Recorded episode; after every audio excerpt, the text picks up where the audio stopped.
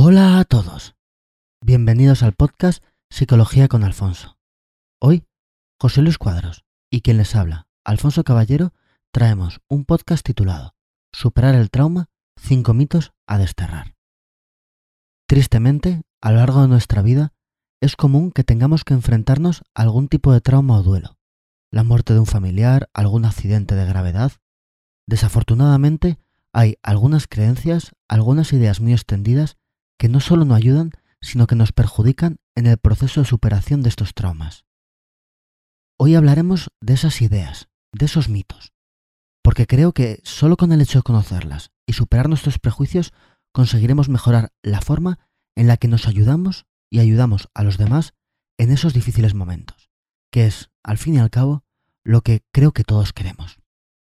Como siempre, si tienen cualquier duda, comentario, si quieren preguntarnos algo o proponernos algún tema, pueden escribir a nuestra dirección alfonso dejar un comentario o completar el formulario en nuestra página web psicologiaconalfonso.com, dejar una valoración en iTunes, en iVoox o contactar con nosotros a través de las redes sociales. Psicología con Alfonso en Facebook y Google Plus y Alfonso-PSI en Twitter. Sin más, les dejo con el podcast de hoy. Espero que os guste.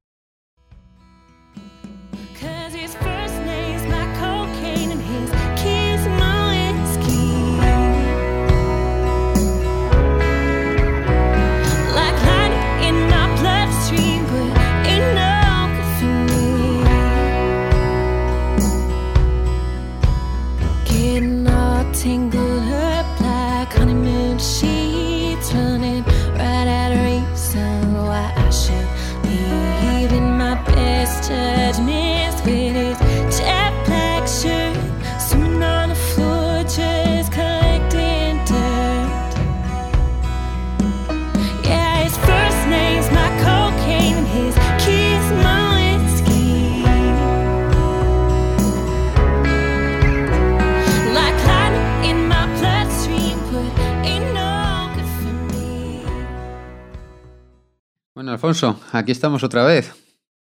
Sí, aquí estamos de nuevo para grabar un, un nuevo episodio. Y esta vez hemos tardado menos que... Era fácil. menos que la vez anterior. Sí, sí, vamos mejorando. Vamos Sí. mejorando. Mejoraremos aún más, pero vamos mejorando. Eso, además, eh, hubiéramos grabado antes, pero yo no podía el fin de semana pasado. Y bueno, yo hoy quería contar una cosa a nuestros oyentes. Bueno, tú ya lo sabes. Bueno, hubo un podcast, como hace dos podcasts, que contestando una pregunta de, de, uno, de un oyente, que preguntaba si yo era padre pri- primerizo porque hacía muchas preguntas De sobre... hecho, me parece que dijo, se nota que eres padre primerizo. y yo dije que no, que, que yo supiera no... no que yo supiera no tenía. Sí, bueno, pues esa misma tarde mi novia me dijo que iba a ser padre. O sea, que, que- que claro, ya me, hacía- me hacía gracia. De hecho, algún amigo, a un amigo nuestro que, que escucha el podcast se, se partía de risa. Porque lo, claro, lo escuchó y ya sabía mm, la noticia y claro, le hizo mucha gracia. Y bueno, pues nada, muy contento porque era algo que sí estábamos buscando. Aunque que, como yo decía en aquel momento, que yo supiera en aquel momento no, no, no, Sin embargo, no te permitía orientarlo todo, ¿no? Porque recuerdo que lo que nos, lo que nos decía este oyente era que siempre estabas buscando cosas que tuvieran relación con la educación, ¿no? No sé, yo. Esto creo que lo hemos hablado alguna vez. mm, no en antena, por así decirlo, ¿no? Y es que yo me intento poner en el lugar de los que. de nuestros oyentes, que son los que tienen que hacer las preguntas, ¿no? Por eso yo, cuando venimos a grabar, yo no sé de qué vamos a grabar. Además, así es más cómodo para mí, bueno, no tengo que prepararme nada y yo soy muy vago. Y yo no tengo que contarte nada, ¿eh? También es una ventaja. También es una ventaja. Entonces, claro, yo pienso en una persona que tiene un hijo que tiene que educar, pienso en una persona que, que está solo y le gustaría tener una relación, que es una cosa que alguna vez nos han dicho algo, algún amigo. Dice, siempre, siempre vas buscando el tema de ligar o el tema de... Sí, sí, sí. O también el problema, un problema sentimental, una separación, o el, o el tema laboral, que es una cosa... Claro. que- Sí, al final son las cosas que tenemos en nuestra vida, ¿no? Pues la pareja, la familia, los amigos, el trabajo, el, eh, pues si tienes un hijo, desde luego, Pocas cosas más importantes que eso. Al final son las cosas que nos importan, ¿no? Pues no ha nacido y ya estoy. Pero bueno, que y esto ya yo- estás dispuesto a hacer preguntas. Sí. Pero bueno, como decía, que esto yo creo que a nuestros oyentes no les interesa mucho y lo que les interesa es que vayamos al lío, ¿no? Entonces, Te hago ya la pregunta que estamos todos esperando y es, ¿de qué me vas a hablar hoy? Pues hoy vamos a hablar de, de un tema que yo creo que va a resultar interesante, que son de creencias erróneas que tenemos sobre los traumas o más concretamente quizá sobre la reacción que tienen las personas sobre los traumas o cómo afrontarlos. Vamos a hablar de los traumas.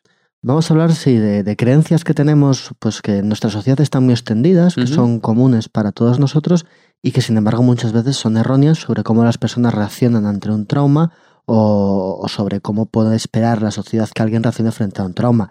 Vamos a entender por trauma como se entiende a pie de calle, no vamos a dar ninguna significación especial. Vamos a entender por trauma pues una pérdida de una persona importante de alguien, la pérdida de alguien de su padre o de su pareja, un accidente grave, lo que decimos un duelo.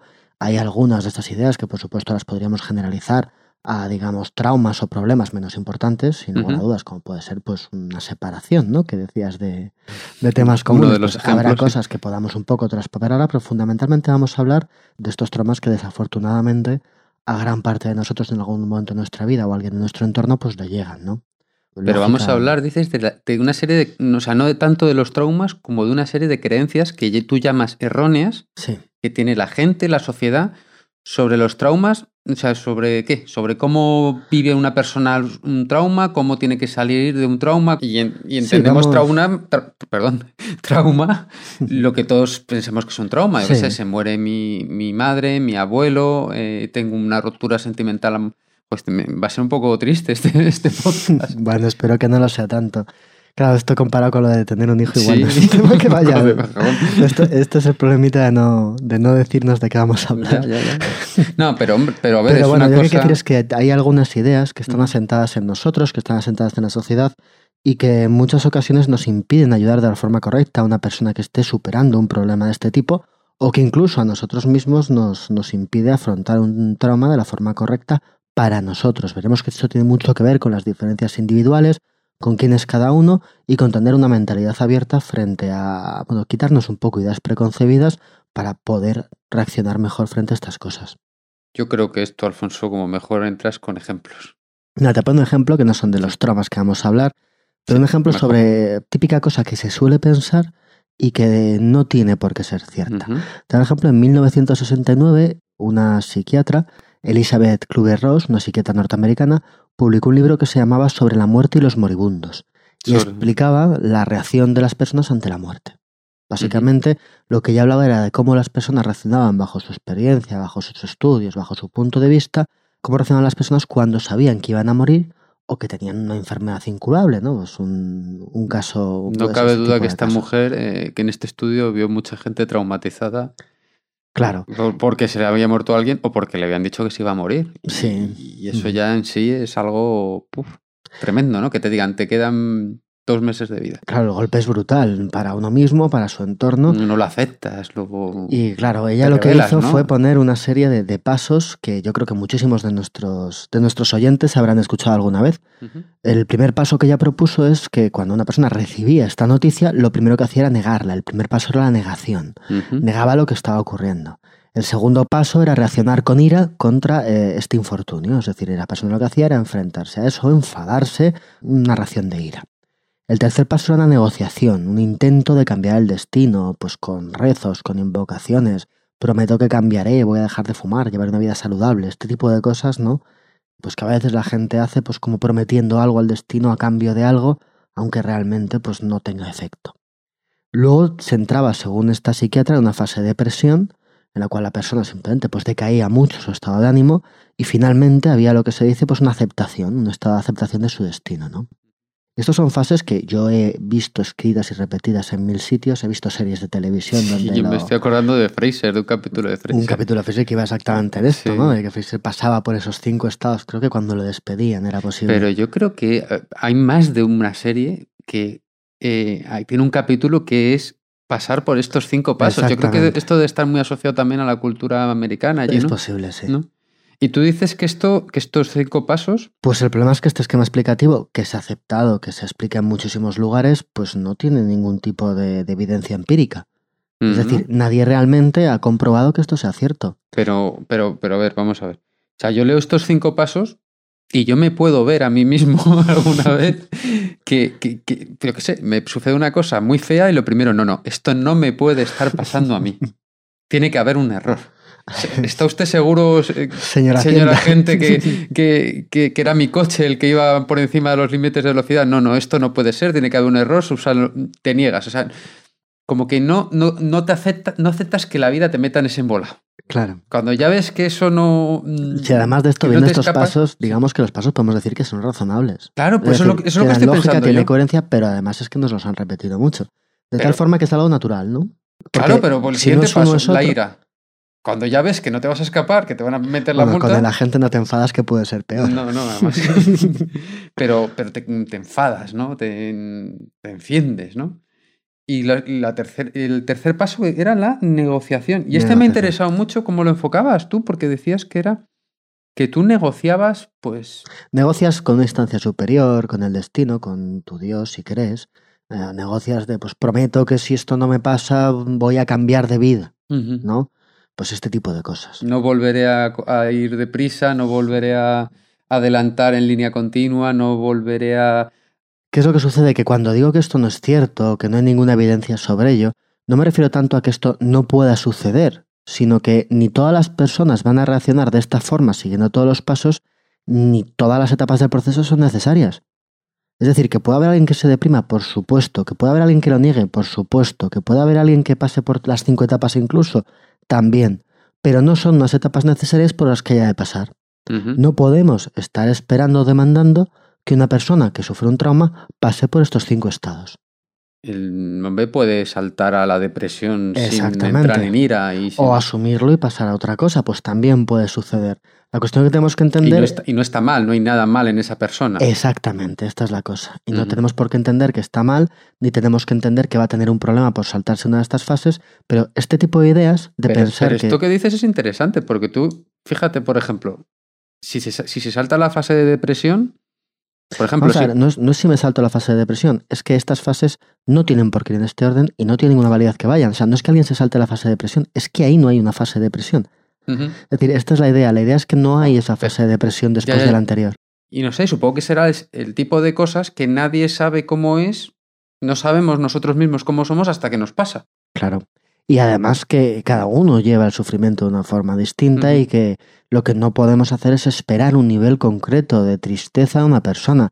Hombre, no decimos que si alguien se mueve la pareja y ese alguien no siente absolutamente nada, tampoco estamos diciendo esto, sino que estamos hablando de que realmente cada uno tendrá su medida, cada uno tendrá sus fases y sobre todo lo importante es respetar que cada uno tiene esas fases y no intentar a cada uno asignarle las fases que tenemos en la cabeza o asignarle el comportamiento que esperamos de él, porque esto es lo que va a traer problemas. Bueno, lo importante de todo esto es lo que te, lo que te digo, que el esto es un esquema explicativo que se aceptó de forma crítica y que ha calado en la sociedad. Las personas piensan que estas cinco fases pues están presentes, muchísima gente se dedica a explicar estas cinco fases y resulta que es que estas cinco fases no se tienen por qué dar, no todas las personas tienen que reaccionar según ellas, no son etapas necesarias para que una persona supere algo y el problema es no tener esta idea en la cabeza. Sobre todo esto es un ejemplo de algo que yo creo que muchísimos de nuestros oyentes habrán escuchado alguna vez y es muy fácil por lógico y por tan repetido aceptarlo como una realidad ineludible, ¿no? Que esto tiene que suceder. Y el caso es que esto no es así. En cualquier caso, bueno, esta, estos mitos, esta, el, el podcast de hoy lo he basado, que luego mucha gente me, me pregunta que si pueden leer algo al respecto. Un libro que no está basado en esto, ¿no? El libro se llama Optimismo Inteligente, de María Dolores Sabia y Carmelo Vázquez. María Dolores. Avia y Carmelo Vázquez. Un libro muy, muy interesante que va de optimismo inteligente, trata de psicología positiva, pero bueno, eh, muchos de estos mitos son cosas que yo con mucha gente he tenido que tratar, he tenido que hablar de cómo afrontaban traumas, de cómo afrontaban según qué problemas serios, y he tenido más o menos que convencerle de que algunas ideas que tenían en la cabeza sobre cómo tenían que afrontar los traumas o los problemas eran erróneas y es una cosa muy común y que al leer este libro que lo estaba releyendo, una edición nueva que sacaron hace un par de años, pues me di cuenta de que sería interesante traerlo al podcast. Pues yo creo que puede ayudar a muchas personas a superar según qué cosas o ayudar a otras de una forma yo creo que mejor, más sana. ¿Qué son eh, psicólogos, psicóloros los que han escrito el libro? Los sí son, son los dos catedráticos de psicología, me parece recordar. Pero bueno, ya con esto, ¿no? Con este ejemplo que yo creo que la gente va a entender a lo que nos referimos con mitos que se generan, no el mito de los cinco pasos es un mito que es muy palpable, que está en muchos lugares, que lo podemos encontrar y que podemos creer que esto siempre es así, pues vamos a ir tratando mitos de este estilo sobre lo que viene a ser la respuesta a traumas. Y el primer mito, que yo creo que es el que más peso tiene y el que más valor tiene, ligando con lo que estamos hablando, es el mito de que la depresión es inevitable. Básicamente ese mito es una creencia común de que cada vez que alguien sufre un trauma, pues aparece un malestar psicológico muy intenso, tras el duelo que sea, que muestra unas características muy semejantes a lo que podemos entender como una depresión clínica. Parece muy intuitivo, ¿no? Parece muy intuitivo que cuando alguien tiene un trauma la persona se deprime. La cuestión es que es cierto que la tristeza, y aquí vamos a diferenciar muy bien durante todo el podcast, entre tristeza y depresión. Cuando decimos que alguien no se deprime, no decimos que alguien no se haya afectado, no se entristezca o no se sienta mal. Mm. Decimos en cuanto al nivel de depresión que tiene. Aunque es muy común, es la norma habitual, que una persona sienta pues, un estado de ánimo negativo después de sufrir uno de estos traumas, no es lo más común ni es universal una tristeza extrema. O sea, aquí estás, estás diferenciando entre el término clínico de depresión y lo que es simplemente estar triste o, o lo que se dice dep- deprimido de forma coloquial. Claro. Una cosa es que yo esté deprimido y otra cosa es que necesite una terapia, necesite que alguien me, me trate. Es eso lo Sí, que pero sobre todo en cuanto a que una persona después de un trauma no tiene por qué estar tres meses postrado por el trauma que ha sucedido. Y es algo que en muchas ocasiones las personas esperan. Y si no reaccionan de esa forma se ve como algo extraño. De tal forma que aceptamos que estar hundido, una depresión clínica diríamos, es la forma natural de reaccionar frente a un trauma. Y esto no es tanto así. Lo que quiere decir es que es natural para unas personas, pero para otras no. Exactamente, pero sobre todo lo que quiero decir es que es, no es lo más habitual siquiera. Ah, ¿no? Lo más habitual es estar triste, sí, tener un estado de ánimo menor, pero ni mucho menos deprimirse. O sea, la mayoría de la gente que pasa un, un trauma no se deprime, no Mm, llega a, este- a ese no nivel de llega a tristeza. ese nivel de tristeza, exactamente. Si miramos distintos estudios, que aquí en cualquier caso vamos a decir, no pretendemos eh, decir cómo debe comportarse la persona o intentar decir cuál tiene que ser la reacción. Lo que pretendemos básicamente es dar contraejemplos para mostrar cómo a veces lo que pensamos no tiene por qué ser cierto, ¿no? Entonces nombraremos algunos estudios. Por ejemplo, a este respecto, estudios que se han hecho sobre enviudados, sobre personas que han perdido a, a su marido o a su esposa. El 80 o 90% de estas personas, cuando enviudan, entran en un estado de tristeza o malestar anímico. Estos son estudios muy generales que, bueno, aunque son un estudio este me parece del 75, no ha cambiado mucho la cosa hasta hoy.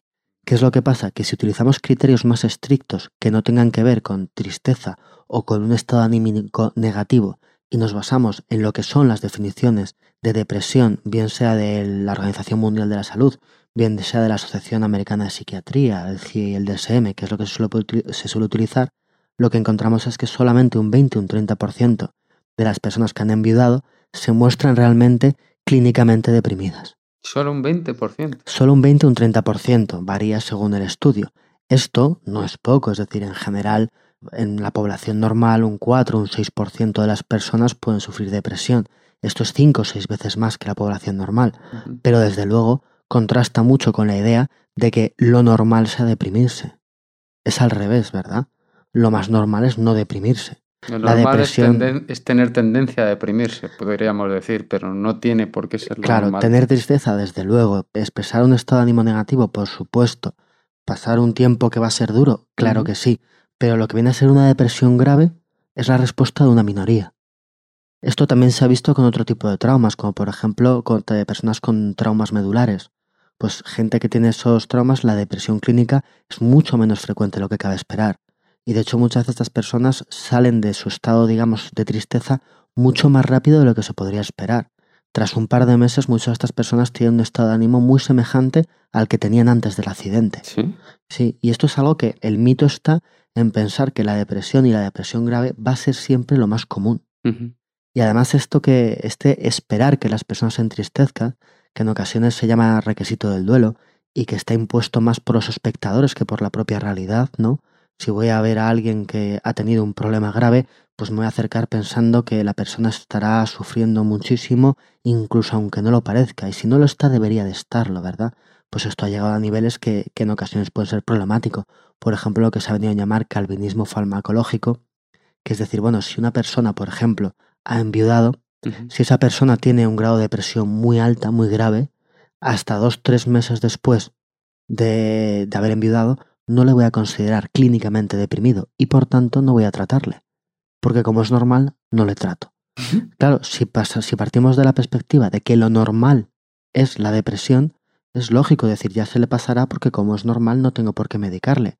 Si de repente pensamos que lo normal no es la depresión, sino que solamente es un 20 o un 30% de las personas, pues a lo mejor si nos planteamos si hay que medicarles, si hay que ver una terapia, si hay que hacer ambas cosas, que eso es lo más recomendable. Pero vamos a ver si he entendido esto bien. Me estás diciendo que hubo una tendencia que decía que, bueno, como lo normal ante un duelo es que las personas entren en depresión, pues la depresión es normal y no la trato. Digamos que el, el anterior manual de psiquiatría de la Sociedad Americana, el DSM-4, lo que decía es que una persona tras un duelo se empezaba a considerar la depresión después de pasados dos meses. Pero eso Antes es una de esto, barbaridad, ¿no? Digamos que la persona se, lo que tenía era una depresión de duelo, que se diferenciaba de un proceso depresivo habitual. pero, pero no la estás tratando y hace falta tratarla. Esa es la cuestión, claro. O sea, esto es como si yo me caigo por las escaleras y me hago una herida. Y me mira el médico y dice, bueno, te has hecho una herida, pero como lo normal cuando te caes por las escaleras es que te hagas una herida, pues ni te la voy a desinfectar, ni te la voy a mirar, ni nada. Vamos a esperar un tiempo. Como Pues no es una tontería lo que estoy Sí, diciendo, pero Como ya sé la causa, ¿para qué voy a tratarla? no? claro. Sí, pues esto es un poco, por eso se llama que este calvinismo farmacológico, ¿no? De aguantar, de pues todo lo que, lo que conlleva. Es decir, si es normal, pues no necesitas ayuda, ¿no? Gracias a Dios ya, ya- ya no hay esa El tendencia. ¿no? DSM-5 ha cambiado esto, sí, y lo hace más responsabilidad del, del clínico. Vamos, la idea era esta, ¿no? Como es normal, pues no te ayudo. Pues no, hombre, aunque sea normal, incluso aunque lo fuera, que ya hemos visto que no lo es, incluso en este caso, mejor ayudamos, ¿no? Pero esto sería el primer mito de estos que vamos a ver. Y el segundo mito es una consecuencia muy directa de esta. El segundo mito que llamaríamos que el malestar es necesario y además indica buena salud mental, pues claro, tiene mucho que ver con este, porque si lo que estamos diciendo es que el primer mito es que la depresión es necesaria, nos enfrentamos a un problema gravísimo y es que siendo la depresión necesaria, no todo el mundo se deprime. Entonces decimos, vaya, si todo el mundo tiene que estar deprimido, ¿qué sucede cuando alguien no va deprimido? Inmediatamente vienen una serie de ideas que están asociadas a este mito. El malestar es necesario. Si tú no sufres malestar, ¿qué es lo que pasa? Que hay algo en ti que no va bien. Algo está fallando en ti porque no te has deprimido. O bien pensar de decir, bueno, no te has deprimido, pero ya caerás. Esto lo estás tapando, bien sea con fuerza de voluntad, bien sea con una careta o un lo que sea, y ya con el tiempo ya verás cómo Lo caes. interioriza o alguna cosa de esta. Claro, y Porque ya- no quiero decir que no haya mucha gente que interiorice las cosas y no las exprese. No te creas, ya decimos Es que aquí no distinta. estamos tanto diciendo que esto no pueda pasar, sino que esto no tiene por qué pasar siempre. ¿no? Claro, y lo que la idea. intuyo aquí, eh, que me estás diciendo, es que aquí hay un problema de la presión de la sociedad sobre esas personas, ¿no? También, claro. Claro, porque esa persona, pues mira qué bien, que no, que no está deprimido, ¿no? Y de repente se encuentra que no, es que es muy malo no estar deprimido. Hay algo, hay, hay algo que funciona mal en mí. Hay algunas personas que no reaccionan de un modo desgarrado, desesperado ante una pérdida y resulta que eh, al no haber esta reacción del duelo, la gente empieza a suponer pues que no tiene incapacidad, o sea, que que tiene una incapacidad de tener un apego emocional, por ejemplo, a la persona que ha perdido, o que está negando la realidad de lo que ha sucedido, que con el tiempo ya le saldrá, ¿no? Esto es lo que uno tiene a pensar cuando la persona no muestra esa depresión que estamos esperando. Nuevamente insistimos en que aquí no estamos hablando de una absoluta falta de respuesta emocional, ¿no? Que, Sino no, que hablamos de niveles. que no esté clínicamente deprimido no quiere decir que no esté muy fastidiado. Claro, exactamente. Y, y además, ¿qué es esto? Que podemos acabar como culpando a la víctima, ¿no? De te pasa algo raro porque no estás mal, ¿no? Acusando a la víctima de, de tener algún problema por el hecho precisamente de no sufrir. Cuando, hombre, lo que no quiere es que la persona que ha sufrido un trauma sufra lo menos posible. De hecho, concretamente, no la persona que ha sufrido un trauma, cualquier persona. Lo que queremos es que sufra lo menos posible. Sí, sí, lógico. no hacerle que, que sufra más, ¿no? ¿Qué sucede? Que esto va muy ligado a la idea de que la depresión, el estar triste des- después de uno de estos traumas, tiene un valor terapéutico de por sí. Es decir, que va a ser necesario, que va a ser bueno estar triste para superar lo que te ha pasado. Y eh, este problema es que esto no tiene ninguna pinta de ser así. Es decir, la depresión no solamente no es necesario para superar un duelo, sino que acostumbra a ser un inconveniente. Ujú. Deprimirse tras un trauma es peor que simplemente estar triste. Esto ahora suena muy, muy lógico, ¿no? Con todo lo que estamos hablando. pero muchas personas piensan que si una persona no está suficientemente deprimida, nunca lo superará.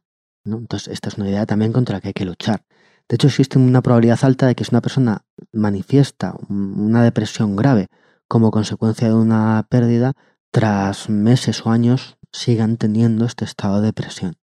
O sea que es incluso, es incluso peor, por así decirlo. No tiene por qué ser causal, pero desde luego en cuanto a un diagnóstico a futuro, una persona que sufra una depresión grave tras un trauma, a futuro, digamos que uno va a prever peor ajuste que si no la tiene. Te- ajuste en cuanto a ese trauma, te refieres. claro. Sí, ajuste en cuanto, en cuanto a bienestar. Va a tener un, va- vamos a predecir un peor bienestar en la persona a largo plazo, precisamente por esa depresión que algunas personas piensan que es buena y necesaria. O sea que está, mm, estás diciendo que no solo es mentira esto de que el malestar sea necesario, sino que además mm, el malestar, la depresión.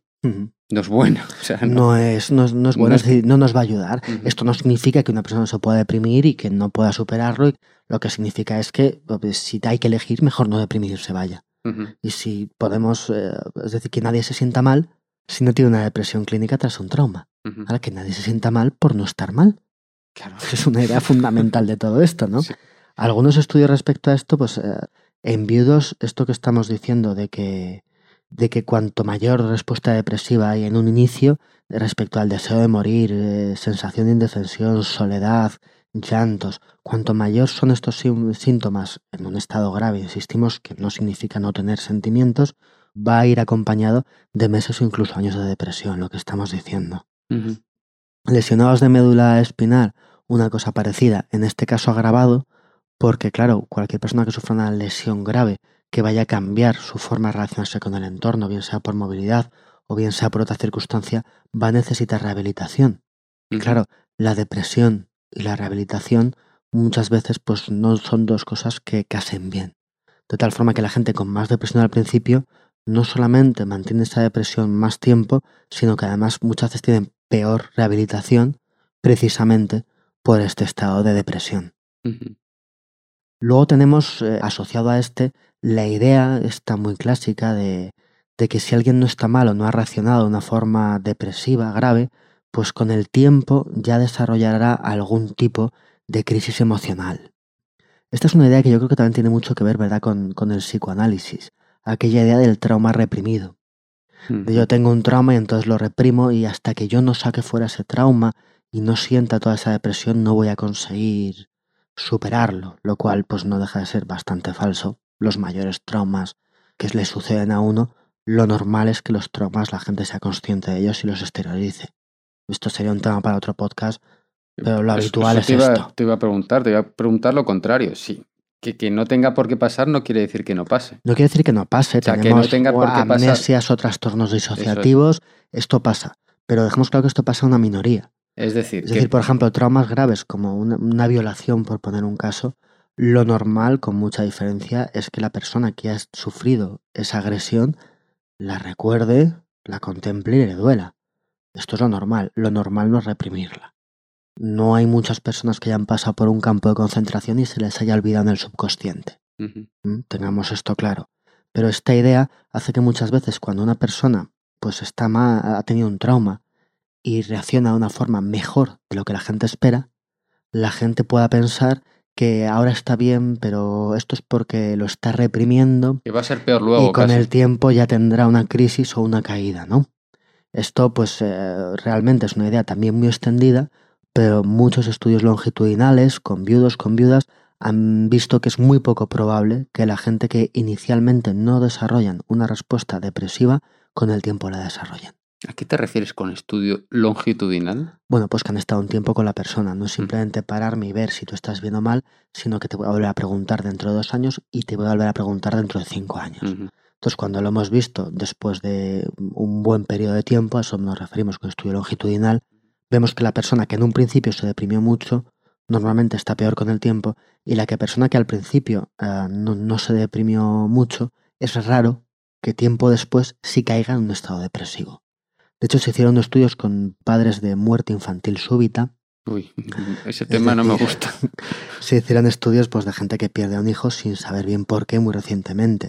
Y la mayoría que habían mostrado pues, una puntuación alta en depresión eh, al poco tiempo de que esto pasara, meses después, incluso hasta tres años más tarde, seguían teniendo pues trastornos depresivos o asociados a lo mismo.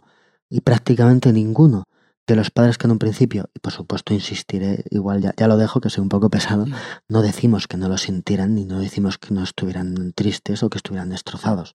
Hablamos de que no mostraron síntomas de una depresión clínica, digamos, más incapacitante, ¿no? Tres años después, solo un 2,5% de los padres que no tuvieron una depresión al principio, 18 meses más tarde sí estaban deprimidos. Es decir, lo normal es que si una persona al principio, con toda la tristeza, digamos que no cae en un estado de depresión grave, lo normal es que con el tiempo tampoco lo haga. Olvidemos la idea de si ahora no está muy mal, ya lo estará. Que es la idea que muchas veces lo tenemos. Pues dentro de todas estas cosas tan tristes, el mensaje es dentro de la tristeza positivo. Mm. ¿no? Si tienes la suerte de que no estás tan fastidiado, no es malo. No, no, no quiere decir que luego vas a, vayas a estar peor ni nada de eso. Claro. Y además, bueno, ver que, que, hombre, que el ser humano es mucho más resistente de lo que a veces parece y las personas superan muchas, muchas cosas, a veces más de lo que uno cabría, podría esperar, ¿no? Lo cual es un buen mensaje al final. Somos muy capaces de superar estas cosas. Pero bueno, en, en, definitiva, para acabar ya con este mito, pues esto, lo que decimos, la depresión no es un factor beneficioso, no ayuda en general a las personas, sino lo contrario, y, y no son necesarias para recuperarse. ¿Vale? Es decir, no hay argumentos para pensar que porque una persona se deprima, luego va a estar mejor con el tiempo. Si te deprimes, es normal. Si no te deprimes, mejor. Claro. Te, es. No, no, no, es malo deprimirse, es natural. Vamos, pero sobre todo que nadie se sienta culpable por no sentirse mm, terriblemente mal uh -huh. Y que nadie vea raro a alguien porque no se sienta terriblemente mal. Uh -huh. Digo que esto nos sirve para si, y espero que no, tuviéramos que afrontar una pérdida de, ese de este tipo, ser un poco más comprensivos con nosotros mismos. O si tenemos que ayudar a alguien a superar una pérdida, no vayamos con un prejuicio a la hora de pensar cómo la persona tiene que reaccionar, uh -huh. ¿no? que es el objetivo básico de este podcast, pues viene a ser esto, ¿no? Uh -huh. Hay, es que muchos mitos y muchas cosas que tenemos en la cabeza, ¿no? De cómo una persona debe sentir o lo que tiene que manifestar alguien ante una pérdida y, y esto genera mucha presión. Pero si quieres vamos con el tercer mito, que es un mito que, bueno, esto voy a matizarlo. Pero el mito sería que eh, es importante elaborar la pérdida. ¿Elaborar? ¿Qué quiere el, decir? Este es el problema, que no tenemos una definición muy clara de lo que es elaborar. Por eso te digo, pero sí que hay una idea de, de, que, bueno, que una persona tiene que pensar sobre lo que ha sucedido, tiene que pensar con cierta profundidad, darle vueltas, porque si no consigue ver todos los matices de aquel trauma que le ha pasado, pues igual no consiste eh, superarlo, ¿no? Esta es la idea que, que, todos tenemos, que tenemos que prestar atención a lo que ha pasado, concentrarnos en las consecuencias, vivenciarlo, expresar todo lo que nos ha sucedido, cuanto más lo expresemos mejor, todo esto. Pero esto me sorprende, ¿no? Un poco yo creo que cuando tú las cosas las les pones palabras, las expresas, las analizas, ya en todo ese proceso te estás alejando un poco de esas cosas, estás en algunos podcast creo que lo hablamos, que lo estás, las estás matizando. Es un problema hasta aquí, esto llega hasta aquí. Es un. Sí, qué sí. lástima, qué grave, pero llega hasta aquí no más. Eh... Hay muchos estudios, eh, más famosos seguramente de Ben Baker, que demuestran que sí, que hablar con los demás sobre una experiencia traumática o sobre algo que nos preocupa tiene un efecto beneficioso uh -huh. para la salud mental o física de las personas. Ahora bien, si alguien sufre un trauma, puede suceder que las personas de su entorno de alguna forma le fuercen a hablar sobre el trauma. Uh -huh. Y esto es lo que no viene a ser tan aconsejable. Hay que respetar cómo es la persona. Hay personas que son más extravertidas y que será más fácil que hablen sobre ellos, se desahoguen, y desde luego tiene consecuencias positivas, y habrá personas que lo serán menos, y hay que respetar el ritmo de cada uno. Es decir, esto que es bueno, ¿es bueno para todos? Pues sí, pero según como sea cada uno. Claro, pero esto es complicado porque cuando tú ves una persona que lo está pasando mal y tú eres consciente, no porque sepas del estudio de ese señor mm, con nombres raros, pero lo sabes, que mira, mm, hablando las cosas parece que los problemas se hacen más pequeños y, y todas estas cosas que se dicen. Y en mi caso yo creo que sí que, que sí, sí, mi, experiencia ya... vital es verdad. Claro, ¿cómo no le vas a, a esa persona a decírselo? Porque también muchas personas tienen tendencias cuando tendencia a cuando las cosas le van mal cerradas en sí mismos y no hablar con nadie. Y dices, igual necesita que le den un empujón para hablar. El problema que entiendo que estás diciendo tú es que a veces darle tantos empujones para hablar A veces es parece peor. que le forzamos, ¿no? En cualquier caso, me refería más al hecho de elaborar la pérdida, más que al hecho de contarlo. En cuanto en que en ocasiones la tendencia a hacer que las personas elaboren la pérdida, tenemos que diferenciar muy bien entre lo que es elaborar y lo que es rumiar. Cuando una persona tiene rumiaciones, es decir, ideaciones obsesivas, dar vueltas una y otra vez a lo que ha pasado, no poder apartar de la mente lo que ha sucedido, estar una y otra vez dando vueltas sobre lo mismo, cuando eso sucede, eso nunca va a ser bueno. Claro, es que es muy distinto. Me gusta, me gusta ese matiz. Vale. Es muy distinto de estoy pensando, llega hasta aquí, llega hasta aquí, hasta aquí. Y entonces es el efecto liberador de pa, pa, pa, llega hasta aquí, me, es me tengo que ajustar de esta manera de otra. Y, y es muy distinto a estar todo el día, "Ay, ¿qué voy a hacer yo? ¿Qué triste estoy? ¿Qué, qué desgraciado? ¿Qué voy a hacer? ¿Por qué a mí? ¿Por qué a mí? ¿Por qué? Claro, Y todos hemos visto personas así. Claro, y en ocasiones además el entorno parece que se está pidiendo eso. A eso me refiero con que Sí. si de repente todas las personas le piden, venga, tienes que soltarlo, tienes que pensarlo, tienes que... Puedes estar animando a alguien que tenga rumiaciones a estar constantemente, o puedes ver raro a alguien que no esté todo el tiempo pensando sobre ello. Entonces esto en esencia parecía que quería matizar muy mucho ujú. sobre que sea un mito, que sea importante elaborar la pérdida. Es importante elaborar la pérdida, pero cuando hablamos de elaborar, hablamos de elaborar. Es decir, hablamos de pensar sin culpa sobre la pérdida, expresar lo que sentimos, analizar las consecuencias y después de esto actuar en la medida de lo que podamos para estar mejor. Esto es una cosa muy sana. El hecho de dar constantemente vueltas a las cosas sin poder quitarlo de nuestra cabeza, que a veces se puede confundir con elaborar, es lo que no va a ser sano. Yo por eso decía de matizarlo un poco. Además, algunos estudios pues nos dicen que cuando, pues por ejemplo, en los padres que decíamos antes con, con muerte súbita infantil, cuando eran incapaces de dejar de pensar en ello, cuando estaban constantemente dándoles vuelta a lo que había pasado, sin descanso, pues con el tiempo su situación era peor que aquellos padres que, por supuesto, pensando en lo que había sucedido, porque es imposible para un padre no pensar en lo que ha sucedido, y por supuesto, sufriendo todo lo que habían sufrido, eran capaces de alguna forma de en algún momento pues dejar de pensar en ello, centrarse en otra cosa, es decir, elaborar la pérdida sin caer en el abismo de dejarte atrapar por la pérdida, ¿no? Ujú. Por expresarlo de alguna forma. Pero bueno, lo que decimos, que esto siempre va a estar bien, pero sin forzar, Ujú. ¿no? que al final es un poco, es un poco la idea. Hay un cuarto mito que además va a encajar mucho, ahora veremos, con, con lo que decías antes de, de un componente social de, de todo esto, ¿verdad? Que estamos viendo.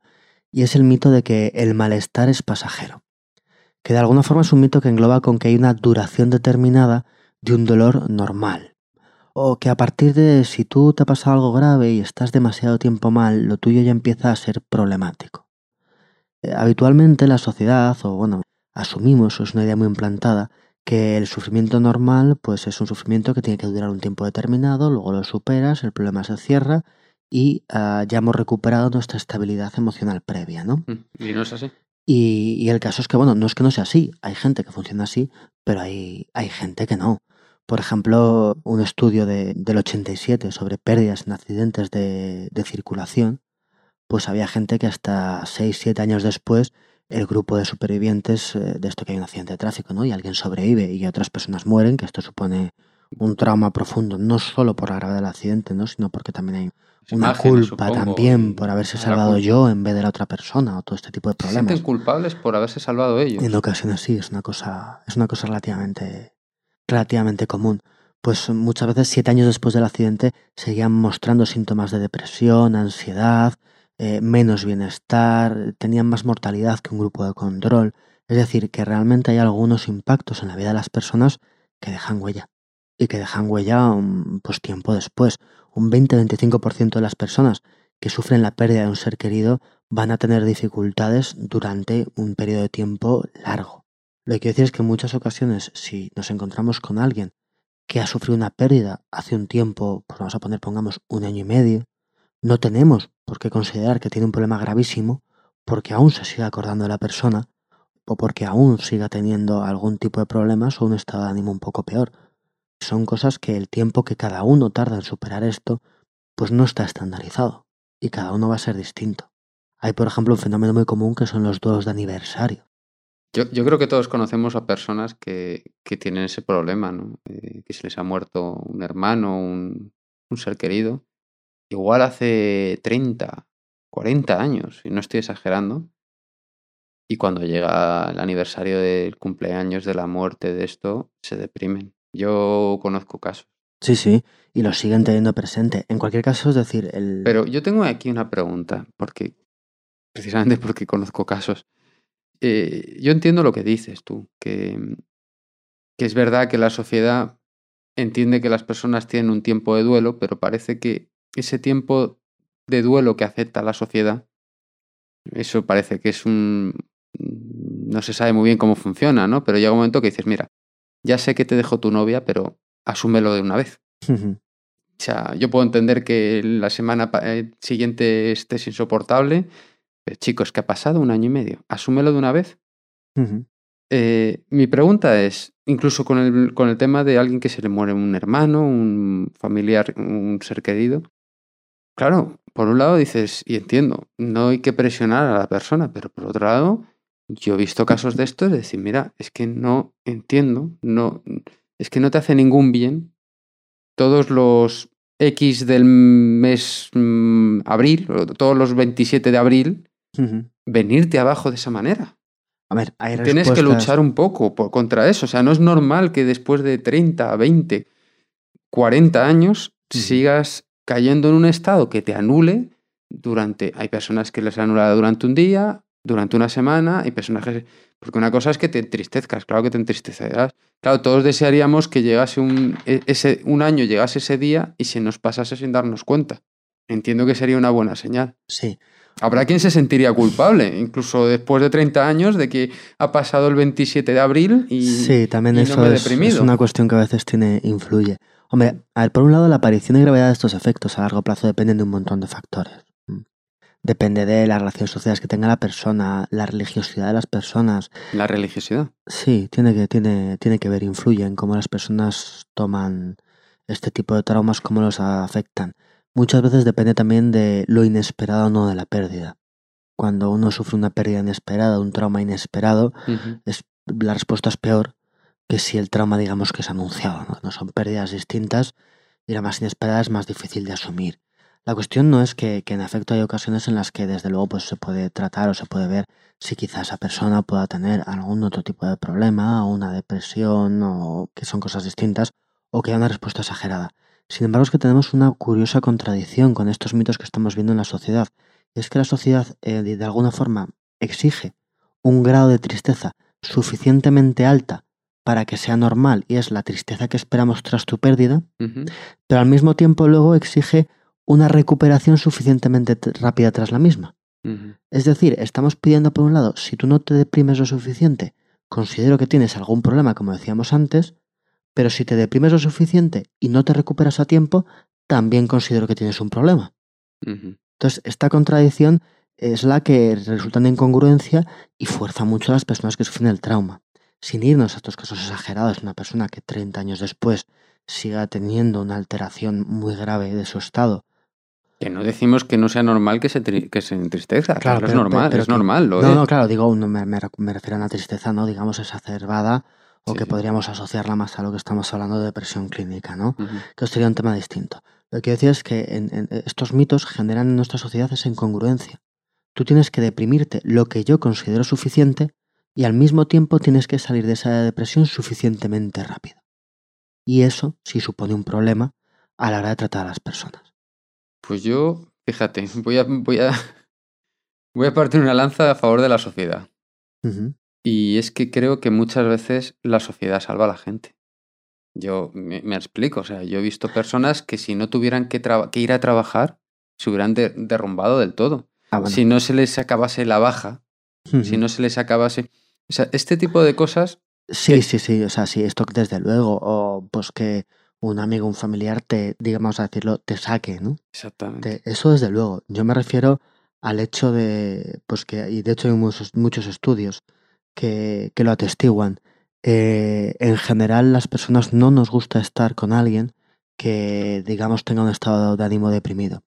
La sociedad no soporta bien a los deprimidos, el ánimo bajo, y tendemos a huir o evitar a esas personas porque no sabemos cómo reaccionar ante ellas, porque no sabemos cómo ayudarlas, porque nos puede llegar a afectar, porque no sabemos cómo consolarles o qué decir. Personas realmente tenemos tendencia a huir de alguien que alargue demasiado un duelo. Y aquí ya alargar demasiado estamos hablando, claro, de criterios que en muchas ocasiones es como, bueno, si a esta persona se le ha muerto su pareja, ¿quién puede decir que seis meses es mucho poco? Mm. De ya va siendo hora que estés mejor. Hombre, pues igual, ¿no? No lo sé. A eso me refiero eh, realmente. Y además eso puede provocar un rechazo de las personas, ¿no? De esta persona siempre está triste, lo cual puede hacer que la persona se vea más rechazada, más incomprendida y empeore aún más su estado, ¿no? O que se sienta culpable por no haber recuperado ya una estabilidad emocional, o sentirse culpable por estar triste o por estar deprimido, ¿no? Entonces esto puede realmente ser algo que genere problemas. O mismamente un psicólogo o un psiquiatra que intervenga demasiado rápido en intentar que alguien salga de ese estado de tristeza tras un trauma, pues esto también puede generar problemas. Quiero decir que, que tenemos que ser muy conscientes de que no podemos eh, el poner plazos a las cosas o prejuzgar cuánto tiene que durar el dolor de una persona. Evidentemente, desde un entorno clínico, desde un entorno personal, pues tenemos que tener nuestros ritmos y tenemos que, en algún punto, tenemos que empezar a considerar que alguien tiene un problema. Eso es Ujú. evidente. Pero no podemos eh, pensar que nuestro esquema siempre va a ser el correcto, siempre es el que hay que aplicar. Y sobre todo no caer en esta contradicción de por un lado pedir a la persona que se entristezca lo suficiente y por otro lado decirla que se alegre lo rápido que queremos. Ujú. Porque además hay otra cuestión que, que nos suele pasar, que es que solemos eh, infraestimar el dolor ajeno. Es decir, solemos sobreestimar el nuestro, infraestimar el, de lo- infraestimar el de los demás. Pensar que la persona, bueno, pues no estará sufriendo tanto, se podrá salir más rápido de ahí, esto nos suele pasar. Entonces eso hace que muchas veces entre, entre el infraestimar el dolor ajeno y además el que no nos resulta cómodo estar con alguien que sufre, Claro. tendemos a precipitarnos a la hora de querer que una persona supere el duelo, supere la pérdida, supere el trauma en el que está. Y esto es contra lo que hay que luchar, no contra el hecho de acercarme e intentar animar a alguien. Al revés, el problema es que muchas veces no sabemos cómo hacerlo. Y oye, ofrecerse a alguien para activarle, digamos, para vamos a dar un paseo, ir a trabajar, eh, hacer distintas cosas, siempre va a ser una buena cosa. Pero a veces no se nos ocurre cómo estar con alguien que está triste, aunque solamente sea dejarle estar. Pero sí es verdad que de alguna forma nos, mm, digamos que nos molesta. Pero, pero yo creo que eso es muy complicado. Aquí, casi segurísimo que me estoy yendo del podcast. Es muy complicado cuando tú vas a ayudar a alguien porque hay personas que lo que necesitan es mantener su día a día como si no hubiese pasado nada. Y hay personas que lo que necesitan es desahogarse. Entonces, claro, es complicado. esta, esta es la cosa, sobre todo respetemos esas diferencias individuales. Ya, ya, pero, claro, pero es que No tú muchas veces no sabes, no, no claro. eres capaz de saber. el- Claro, pero sobre todo respetarlo. Si una persona resulta que tarda más tiempo, pues oye, pues igual es que está tardando lo suyo. Si una persona tarda poco, no voy a pensar que esa persona es que no siente porque se recupera muy rápido. Y si una persona tarda más, no voy a pensar que siente demasiado. Es decir, no voy a ser yo la medida de lo que una persona tiene que sentir. Sí, sí, eso está claro. Es un poco esta la idea, ¿no? Y a eso nos referimos un poco con el, con el mito este, ¿no? De que el malestar es pasajero. Pues a veces es pasajero, a veces dura un poco más, a veces no dura lo que queremos que dure. Pero cada persona es distinta y que una persona esté mal más tiempo del que quizá nosotros consideramos necesario, no deja de ser una persona normal. Sí, está claro. Y bueno, nos queda el último mito de todos estos que estamos viendo, que es el mito muy relacionado con este de que el tiempo todo lo cura. Ujú. Es decir, el mito de, pues de lo que decíamos al principio, de que después de todo esto, después de todo lo que sucede en un trauma, hay un punto, una fase final, una fase de aceptación, una fase de resolución en el cual la persona consigue superar y volver a como estaba. Hombre, pero cu- cura muchas cosas. No digo que lo cure todo, pero cura, cura muchas cosas. Pero también hay personas que cambian tras esto. Ujú. En cualquier caso, este mito siempre se refiere pues un poco a dos partes, ¿no? Por un lado, una aceptación intelectual de lo que ha sucedido y por otro lado una aceptación emocional.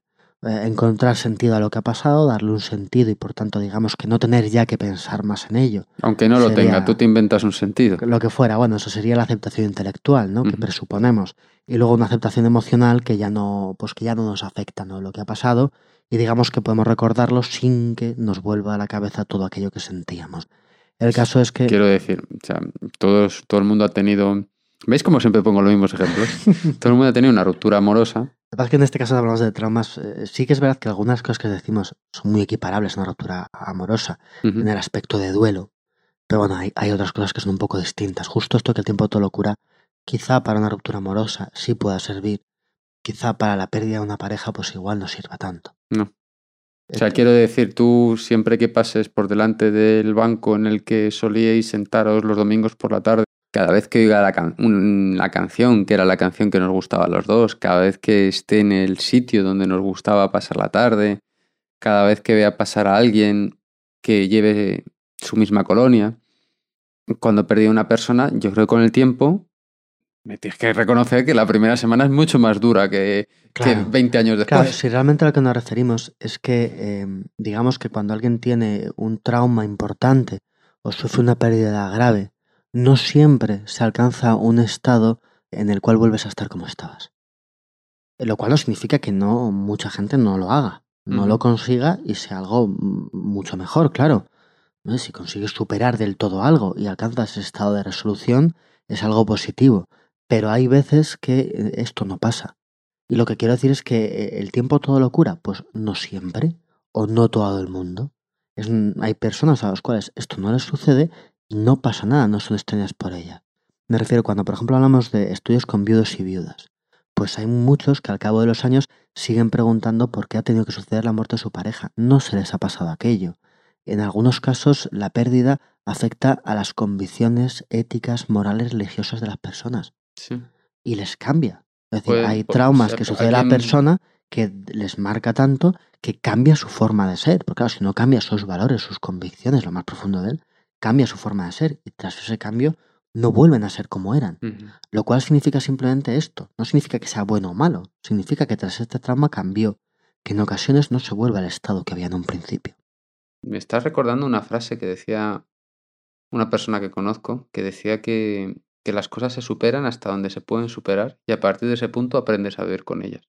Que yo entiendo que es lo que estás diciendo, ¿no? Que es algo así como el tiempo, todo este proceso te lleva a diluirlo hasta cierto nivel y llega un nivel a partir del cual casi no se diluye más y tú aprendes a, vivir con ello. Porque si no aprendes a vivir con ello, pues... Claro, una, una cosa un poco de este estilo. Es decir, por ejemplo, en, en los accidentes de tráfico, en el estudio que hablábamos antes, casi la mitad de los entrevistados seguían rememorando lo que, lo que pasó cuatro y siete años más tarde. También No que- Que significa- te estén haciendo un estudio y cada año te lo están preguntando, te lo están Bueno, recordando. lo que, lo que quiero decir es que no encontraban sentido a lo que había pasado, seguían teniendo recuerdos dolorosos de quien había fallecido. Eso no significa que la persona no haya recuperado un estado más o menos normal, que no siga con su vida, pero significa que, que digamos que no se lo ha olvidado, que no vuelve a estar como estaba. Por ejemplo, una cosa muy común, digamos en hombres y mujeres, los supervivientes de las parejas, sobre todo cuando en parejas de cierta edad, que han estado muchos años juntas, después de la muerte de la pareja, el- el- la persona que ha quedado viuda sigue, digamos, consultando a la otra persona, aunque haya muerto. Esto lo siguen haciendo incluso años más tarde. Hagamos de alguna forma de ¿Y eso, qué, eso no es qué malo? le parecería. es no, normal? no tiene por qué ser malo, ¿no? ¿De qué le parecería a esta persona esto que voy a hacer, no? Mm. Esa, esa consulta o... Margarita, de- ¿te parece bien que vaya esta tarde? Claro. hablas ahí con, con este nadie, tipo ¿no? de cosas, hombre, no, no tiene por qué ser hablando, ¿no? Pero, pero sí lo tienen en la cabeza. Lo que quiero decir es que eso significa que esa persona, eh, hablo sin que por supuesto les, les genere más problemas en su vida cotidiana, ¿no? Pero de alguna forma puede, ten- puede ser feliz en su vida, puede estar bien, pero desde luego eso que ha pasado le ha cambiado. Ujú. ¿m? A esto me refiero con que el tiempo todo lo cura, pues no, en ocasiones pues se quedan allí, es decir, hay ideas que quedan incluso décadas después del suceso, pues por ejemplo lo que decíamos antes de lesionados medulares, mucho tiempo después del proceso eh, siguen pues añorando cómo sucede, cómo estaban antes. Claro. Eh, pero Quiero decirte, no se les olvida, digamos, no, no, esto ya está, lo pasado pasado está. Pues en cierto modo sí y en cierto modo no. Pero sobre todo que si esto no sucede, ¿vale? Sobre todo pues con estos procesos de, de apego, de pareja, de que llevan mucha relación, es muy complicado olvidar a la persona. Una cosa es perder una novia con la que has estado un tiempo y otra cosa a lo mejor después de 30 años de casados, Sí. pues quedarte solo. También, claro, pues que no hay un mayor problema en que la persona, digamos, siga teniendo conversaciones, por así decir, con la que se ha ido, y esto no supone un problema. Pero desmiente un poco la idea de que el tiempo todo lo cura en el aspecto de que borrará todo, ¿no? Que es lo que quiero decir. Y así. Estas son todas las. Estas son sí las cinco, los cinco mitos que queríamos tratar, sobre todo haciendo mucho énfasis en lo más importante de esto y es ser conscientes de que ni todos reaccionamos igual, ni todo lo que pensamos que es habitual es necesario que se dé, lo cual no significa que no se pueda dar, sino que no es necesario que se dé y, y tener un poco eh, esta idea de que el ser humano es mucho más variable, las diferencias personales entre unos y otros pues en ocasiones son grandes, es importante hora de o bien afrontar un trauma, esperemos que no, no tengamos que afrontar Pero un seguro que, trauma que o nos van a tocar tengamos unos que cuantos en nuestra afrontar vida. los menos posibles, pues claro, el, el ser conscientes, el darnos esa libertad de afrontar los traumas como sea natural para nosotros e intentar dar eh, esa facilidad y ese apoyo para que las personas que nos rodean afronten los traumas de la forma en que más natural y mejor sea para ellos. Pues esa, esa yo creo que es la conclusión práctica, ¿no? Que Esta tenemos que extraer claro. nosotros, ¿no? Que, que no, las cosas no son tan rígidas como Quitémonos esos estereotipos o pensamientos de cómo tienen que ser las cosas que a veces no nos ayudan sino que nos estorban. Muy bien, pues nada. Muy interesante, un poco triste, pero esperanza- esperanzador en el sentido de que no hay por qué estar tan deprimido, todas estas cosas que hemos hablado. Me alegro de que te, de que te haya gustado. Pues nada, nos vemos ya. Muchas gracias a todos por escucharnos y, y nos vemos pronto, espero, ¿no? Nos escuchamos pronto. Espero que sí, en cuanto, en cuanto podamos, que ahora pues tenemos muchas cosas, ¿verdad? Mi hija va a nacer a principios de noviembre. ¿Tú crees que nos dará tiempo a, a grabar otro podcast? Pues mira, espero que sí. Oye, y Sí. si no, después de que nazca, seguramente algún día pues también podremos. Pues a ver qué llega antes, Irene o el O- siguiente otro podcast. podcast. ¿no? bueno, disculpad que interrumpa un momento el podcast, ya le, queda, le quedan pocos segundos para, para acabar. Pero bueno, bromeábamos sobre si nos daría tiempo a grabar un, un nuevo audio antes de que, de que naciera Irene. Y el caso es que no, no es así. Nos ha, nos ha ganado un poco antes de lo previsto, un par de semanas antes. Pues eh, Irene se ha apresurado en, se apresurado en nacer. Y, y bueno, quería aprovechar, José me pidió si podía, si podía pues comunicároslo, pues aprovechar para, para dar la bienvenida a, a una nueva persona a este mundo, ¿verdad? Que no hay nada, pocas cosas habrá más bonitas que estas. Y felicitar, y felicitar a, a los padres, a José y Alicia, acompañarles en su alegría y, y desde aquí mandarle, pues entiendo que de vuestra parte y de la mía, un, un abrazo y, y- y bueno, y compartir con ellos su felicidad, ¿no? Pues en, en estos momentos tan, tan bonitos. Y en fin, no queda nada de audio, así que bueno, pues muchísimas gracias por, por escucharme y, y disculpad la interrupción. Pues bueno, muchísimas gracias a todos por escucharnos, gracias por escribirnos, por los comentarios que nos dejáis. Sí, anima mucho. La verdad es que sí. Pues nada, muchas gracias. Saludo. Un saludo a todos, muchas gracias.